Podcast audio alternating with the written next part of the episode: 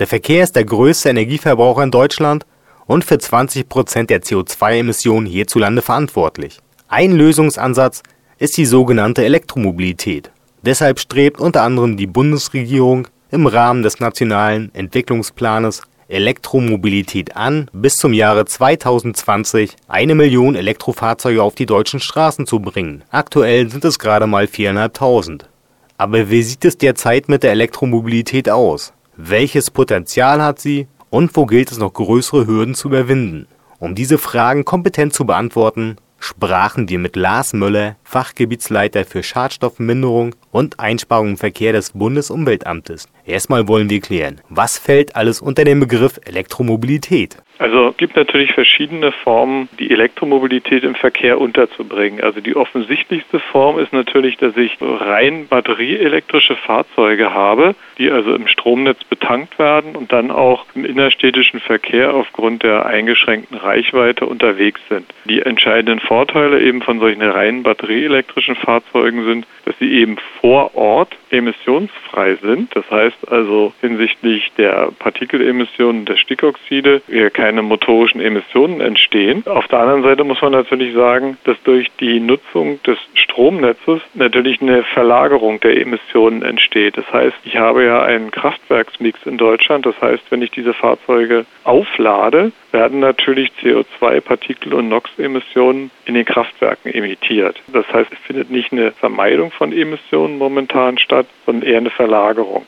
Das kann sich zukünftig deutlich verbessern, wenn der Anteil an regenerativem Strom im Netz weiter erhöht wird. Der Verkehrssektor besteht ja aus vielen Bereichen, wie privater Personenverkehr, Transport oder öffentlicher Nahverkehr. Wo sehen Sie da die größten Potenziale der Elektromobilität? Also da muss man natürlich unterscheiden, die Elektromobilität, wie sie heute verfügbar ist, hängt natürlich ganz stark von der Infrastruktur ab und auch von der verfügbaren Batterietechnik. Und äh, da muss man sagen, dass sich aus unserer Sicht Hybridantriebe, zum Beispiel im öffentlichen Nahverkehr, das sind ja auch elektrische Antriebe mit Zwischenspeichern, sind also durchaus sinnvoll, weil sie eben auch im innerstädtischen Verkehr zu einer Energieeinsparung im Rahmen des öffentlichen Nahverkehrs führen. Auf der anderen Seite ist es natürlich auch sinnvoll, elektrische, direkte elektrische Antriebe auch im Lieferverkehr einzusetzen und natürlich auch bei der individuellen Mobilität durch E-Bikes zum Beispiel. Das heißt, diese E-Bikes haben ja den großen Vorteil, dass durch Radfahrer dann auch größere Strecken zurückgelegt werden können und damit auch ein gewisses Potenzial vorhanden ist,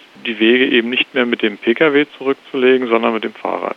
Das heißt, die Zukunftsvision, dass jeder demnächst mit seinem eigenen kleinen Elektromobil unterwegs ist, liegt noch in weiter Ferne? Nein, man muss ja sehen, es gibt ja noch verschiedene Facetten bei der Elektromobilität. Also wenn man jetzt weitergeht über die normale, über die rein batterieelektrischen Fahrzeuge hinausgeht zu den Hybridfahrzeugen, dann ergeben sich natürlich bestimmte Effizienzvorteile. Das heißt also, die Hybridfahrzeuge haben pro Kilometer einen geringeren Energieverbrauch und sie sind eben auch langstreckentauglich. Also somit würde dann also auch für den normalen Pkw perspektivisch eben auch ein Teil der Mobilität rein elektrisch ablaufen, weil natürlich diese Hybridfahrzeuge in der Regel auch rein elektrisch bestimmte Kilometer zurücklegen können. Das heißt also, es wird dann in der Zukunft wahrscheinlich einen Mischbetrieb geben, dass eben Teile rein elektrisch zurückgelegt werden und teilweise eben auch Benzin, je nachdem, wie die Fahrzeuge ausgelegt werden. Wie groß ist denn das Einsparpotenzial eines solchen Hybridfahrzeuges? Also rein von einem Energieverbrauch her wird beim innerstädtischen Betrieb sind etwa 20 Prozent Energieeinsparung möglich.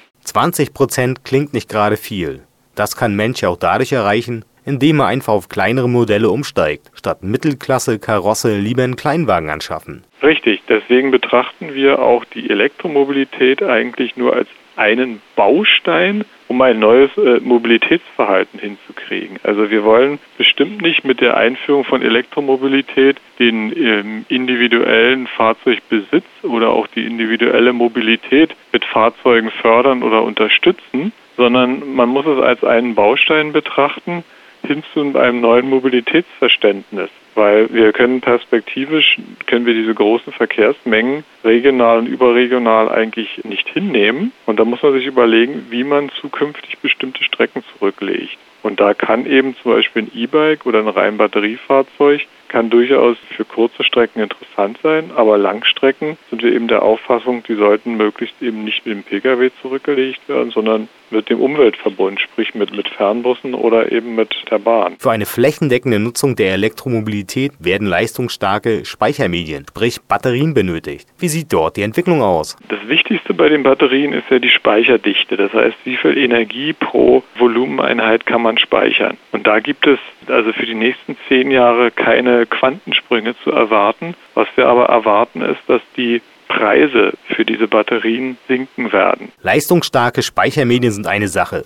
Aber fehlt es nicht auch noch an einer funktionierenden Infrastruktur zum Aufladen der Elektrofahrzeuge? Richtig, also da glaube ich, dass da noch nicht der Königsweg gefunden worden ist, weil man muss sich überlegen, also die Infrastruktur wird natürlich mit der Anzahl der, der Elektrofahrzeuge, also entweder rein batterieelektrisch oder eben Plug-in-Hybride, natürlich auch wachsen. Aber das muss sich wahrscheinlich dann aus unserer Sicht doch regional einstellen, welche Tanksysteme oder auch Tankinfrastruktur am günstigsten ist. Also es kann zum Beispiel sein, dass Infrastrukturen eben auf großen Parkplätzen, wo viele Pendler unterwegs sind, bei großen Fabriken und so weiter, kann es durchaus sinnvoll sein, dass solche Parkstationen dann direkt an den großen Pendlerparkplätzen aufgebaut werden. In Innenstädten kann es durchaus vernünftig sein, dass man diese Infrastruktur entlang der großen Straßen aufbaut, wo eben ja auch entsprechend viele Parkplätze vorhanden sind oder eben auch im privaten Umfeld.